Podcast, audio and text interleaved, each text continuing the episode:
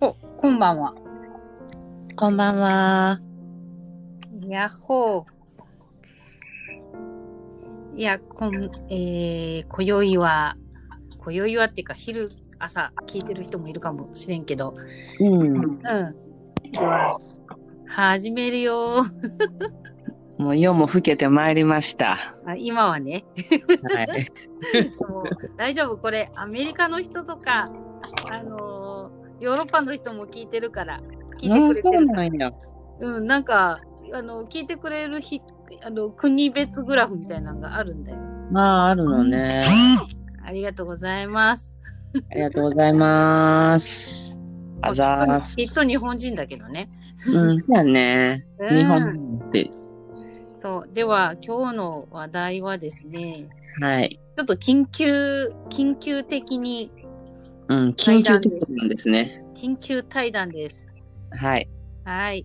まあ、あのー私が、あのーし主催してる、まあ、あのー月額制のサークルがあるんですけども、はい。あそこで起こった事件がありまして。うん。ねなまあ、あのー普段の気づきとかをこう共有したりとかしてるんですけれども、うんそ。の中でちょっと話題が上がって、あの、赤コードって言って、エーテルコードとかとも言うかな。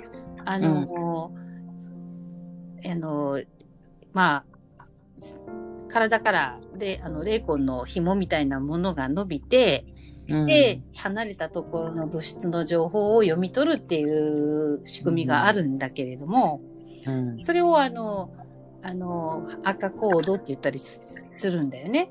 うん。うん。で、その赤コードの話題になってて、で、まあその、そこから事件が起こってしまったんですよね。はい。はい。で、まああの、赤コードの質感について、その、まず、もこもこさんが赤コードが視覚化した体験を書いてたんだよね。うん、そうそうん。どんなのが見えた今まで。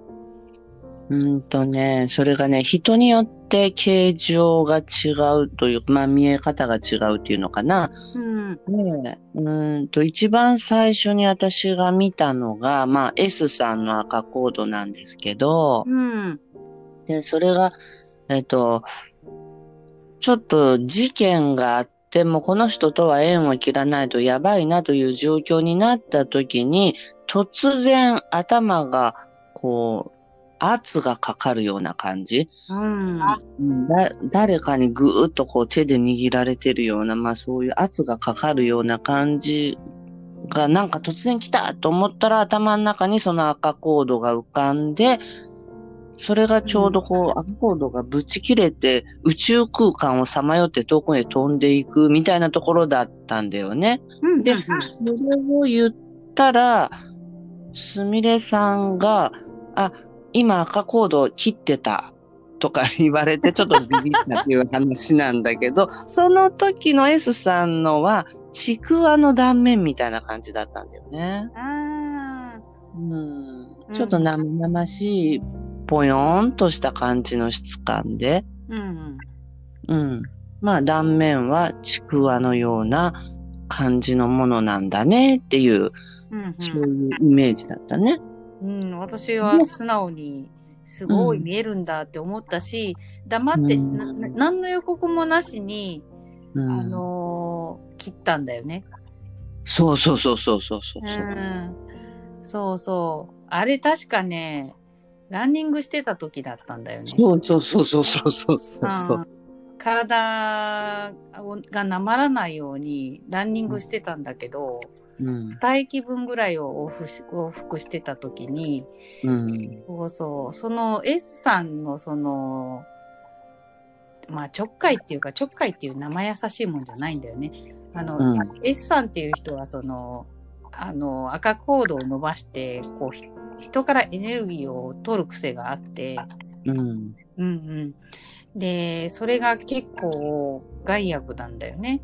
うんうん。で、そそれをその、なんかライバル心を持ったもこもこさんにちょっかいかけたから、うんさすがに私も腹が立って、うんええ切ってやると思って、うん黙ってやってたんだけど、そう。そうそう。そしたら、もこもこさんが見えたっていうからびっくりして、そうん。う。びっくりしたね、お互いにね、あの時は。確かにね。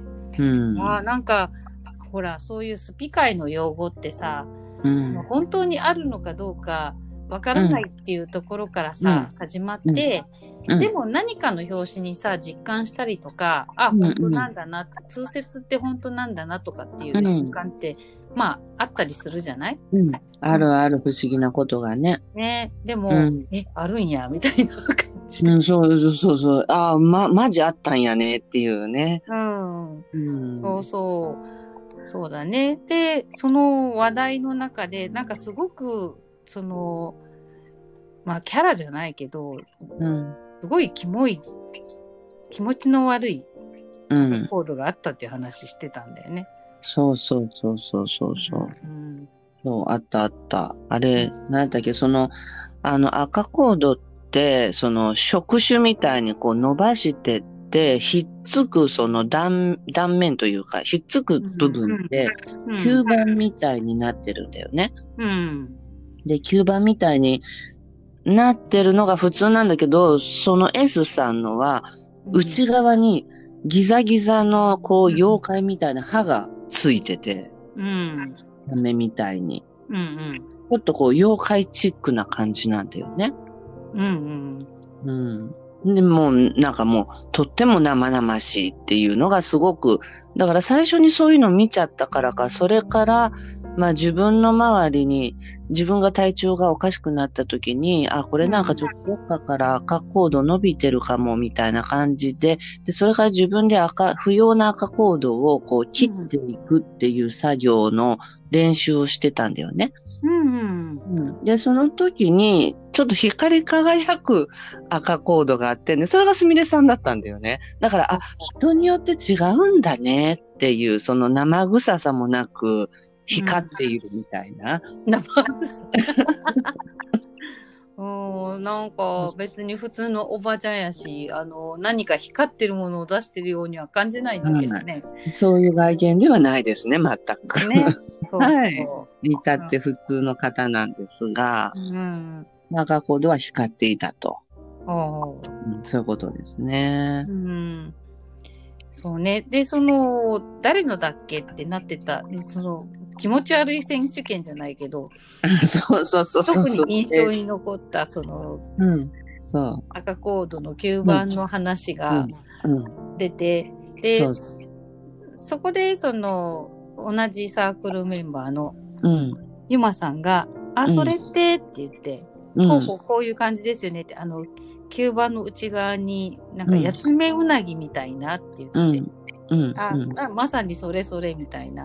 でそれって誰が出してたっけっていう話になって、ういんうんうんやそれあのーもうもはや人類じゃなくて妖怪の霊団みたいなやつから出てたやつでしょっていうんううん話をしてたんだよね。そうやね。うん、そそのまあそのやつめうなぎの発信源のことはまあもう置いといてやね。はあいのはい。す話題に触れない方がいい類の話だからね。うんあの置いとい。て、うんそうそう。えーまあ、それで、その、ゆまさんっていう人も、結構なんか、あの、霊能者の家系みたいなところで、ううんんうんあの、視覚化が結構と得意な感じなんだよね。うんそうやね。だから、あの、こっちが見てるものを、こう、同じような感じで、あの、キャッチして見えてるっていうことがうんよくあってでそれでそのあこんな感じですねみたいな話をしてたら、うんなんか体調がちょっと調子悪いってなってて うんそうそうであそういやあの休みうなぎその S さんのやあの、うん吸盤に似てるものってもともとゆまさんの家系についてたよねっていううん話をうんったら、あ、やっぱりついてたんですね、みたいな話になって、うんうん調子悪いんですっていうことになっただよね。うん。うん。うんうんうんでまあそれはあの無視したら全然いいんだけどうん。でもそのえなななんで不調なんだろうと思って私が意識を合わせるとうん。どうも人類なんですよね。うん。うんそう言ってたもそんうそうね。なんかえなんかこれ死んでる人じゃなくて生きてる人生きてるは生いき生き量だよねって言って。うんで、もなんか誰とかどうとかってその時は分かんなくって、うん。えーあれどゆゆまさんどっかで拾ったのかなと思ったんだよね。うん。うん、そしたらなんかあのちょっと心当たりないっていうしちょっとし、うんあのどんなイメージか教えてくれるって聞いてうん。でイメージを聞くとなんかすごい、あの黒い貞子みたいな感じなんだよねうん。そうそうそあう。のーなんていうのかな。うーんとね、えっ、と、サークルの書き込みをちょっと今探してるけど、どこだっけ。えーっと、なんか、黒いもやみたいなものをまとっていて、髪が長い女の人だっていうんだよね。うん全身が黒いもやに包まれてるっていう。うん。でパッと見ビジュアル的に誰って思ったんだけどうん。あのその時私あのその前あの前後に、うんその S さんのことを思い出してて、S さんのことをポッドキャストで話すべきかどうかで悩んでたんですよね。うんうん、であれと思ってそしたらその S さんだったんですよね。で、うん S さんが、あのーこうもう、今ご縁はないんだけど、はい。うん、あのー今さんが見に行ったことで、かまあ、嗅ぎつけてきちゃって、うん。あのーお邪魔ししに来たみたいな。うん。うん、まあ、構ってほしいとか、うん。また縁を持てないかなっていうような感じなんですよね。うん。うんうん、だからまあでもそれってなんでそうなるのって言ったらその S さんとそのまあユマさんとまあ共通な部分とかうん。あってまあそれをこうクリーニングしていくいい時期だねっていう話に今なってます。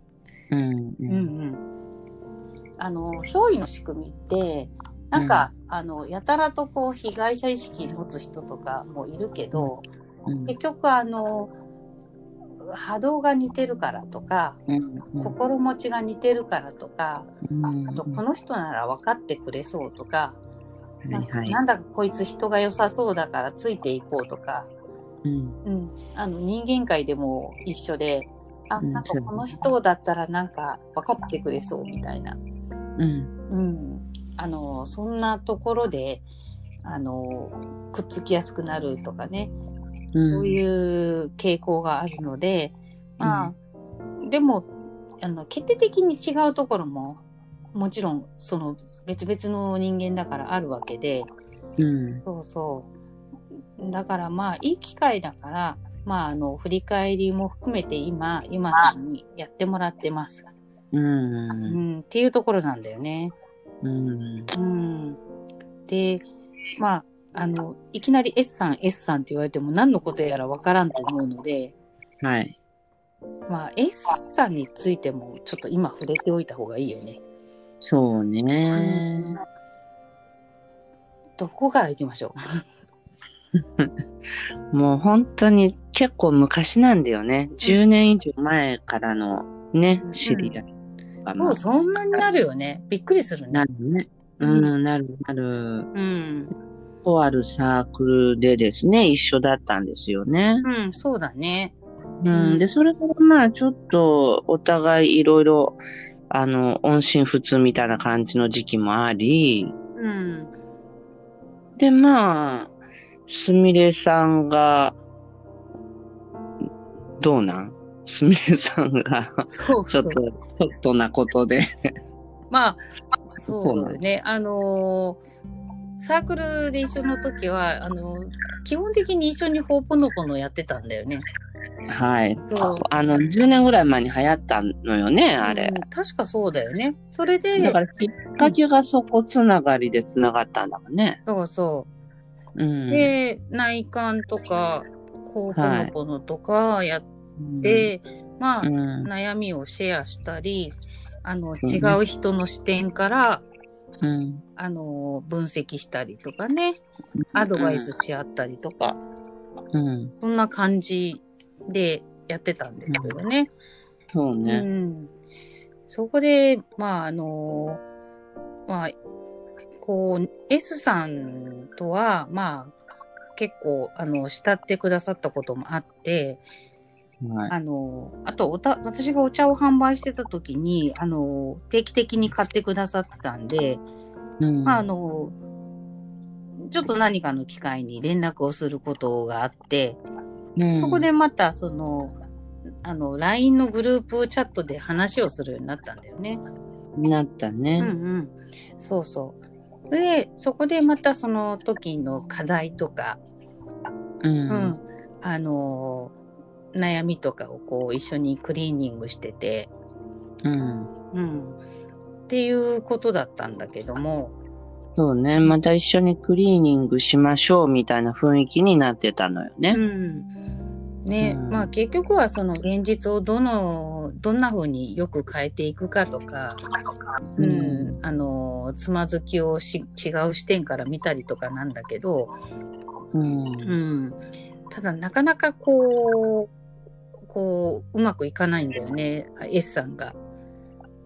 そうね。だから始めた時期は一緒だったんだが、うん、だけれども、私はまあ、とても苦しくて苦しくて、まあ、そういうものしか頼るものがなく、うんで、まあ、地道に黙々とクリーニングをしてたのよね。結局、ほおぽのぽのの4つの言葉を繰り返すという、あれをや淡々とやってただけなんだけれども、まあ、効果が、あまあ、あったのかなかったのか、微妙なとこなんだけど、続けてたと。うんうん、で、まあ、そっちの S さんの方は、まあ、いその時はやってはいたんだけれども、うん紹介してみると、まあ、続けている雰囲気ではなかったですよね、あの時は。うんうん。まあ、口ではや、まあ、やったりやらなかったりみたいなうん感じだったけれども、実際はやってなかったと。そうね、あの、もこもこさんは寝てる間でもやろうみたいなぐらいの勢いだったもんね。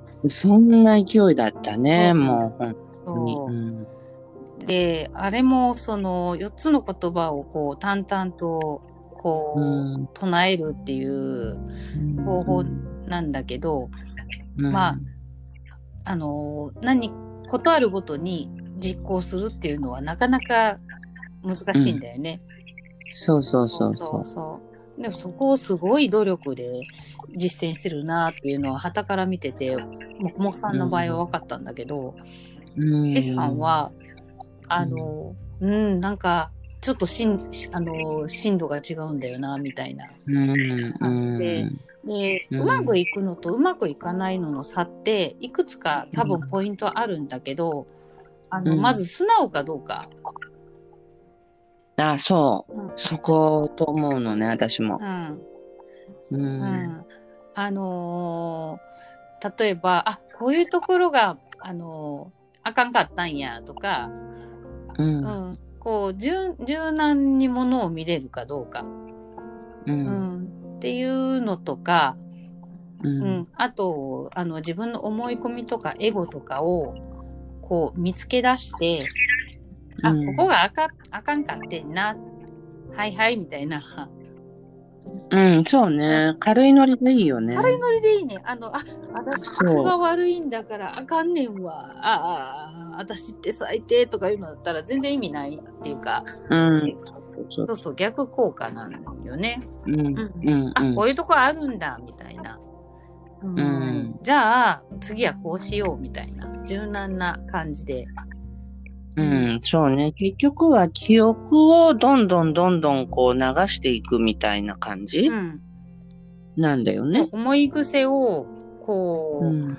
あの、あ、ただの、あの、先入観だったんだとか、ただの思い込みだったんだとか、うんなんかまあそういうところもあるし、うんこうなんかあの意識も変わってくるし、うん物事の捉え方も変わってくるし、あうと、んあのクリーニングのあの基本的なことってあの、周りを変えようとするんじゃなくて自分が変わろうってするところもなんかあああ、そうだね、そうだね。視点が変わるね。そうそうううん。だからあの物事は全て自分の内側で起こってるんだって思ったらうん。でもね、うんあ、のそんな全て自分の内側で起こってるって言っても莫大なそう壮大なことだから例えばうん。戦争を自分の内側で解決しようとかね、まあうんうん。ああの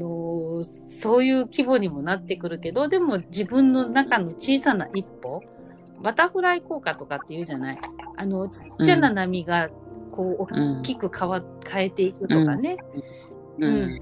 あのーそういうこともあってやっぱり自分の中で変わろうっていうのは大事なんだよね。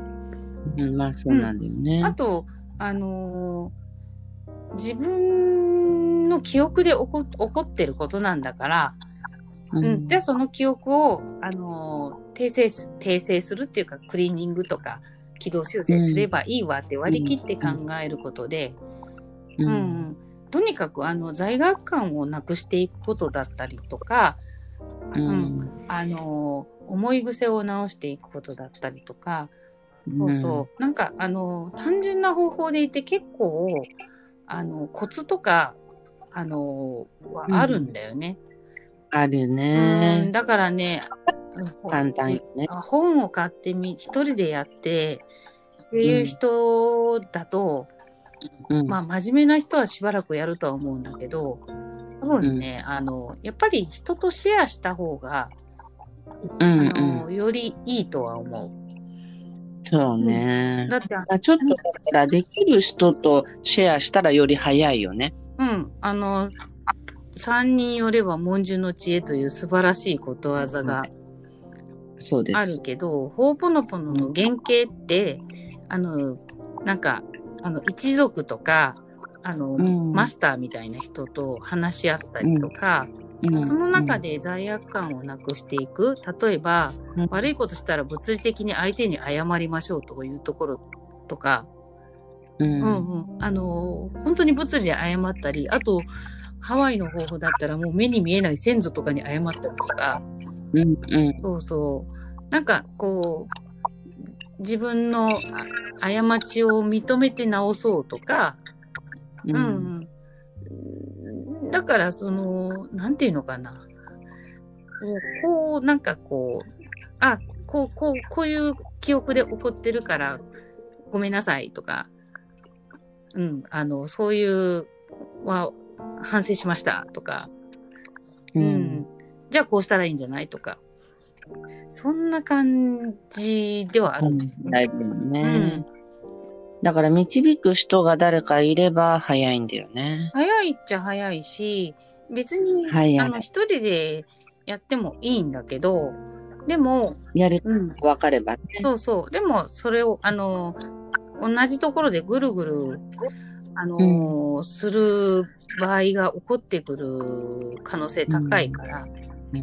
うん、高い高い。未だにね、私ちょっと、すみれさんに相談して話し合うと、むちゃくちゃ早いもんね。結構体の痛みとかあってもすぐ治ったもんね。ああ、ね、あの、第三者の、あの、なんか、ま、ま、混じりっ気とかのないうん見方、うん俯瞰す方だったりとか、うんうんうんまあ、それは助けになるよね。私だってそうだもん。あの、もこもこさんに、これどう思うとかさ、よく聞くじゃんう。んうんうんうん。ね、お互い様だよ。もううな、ん。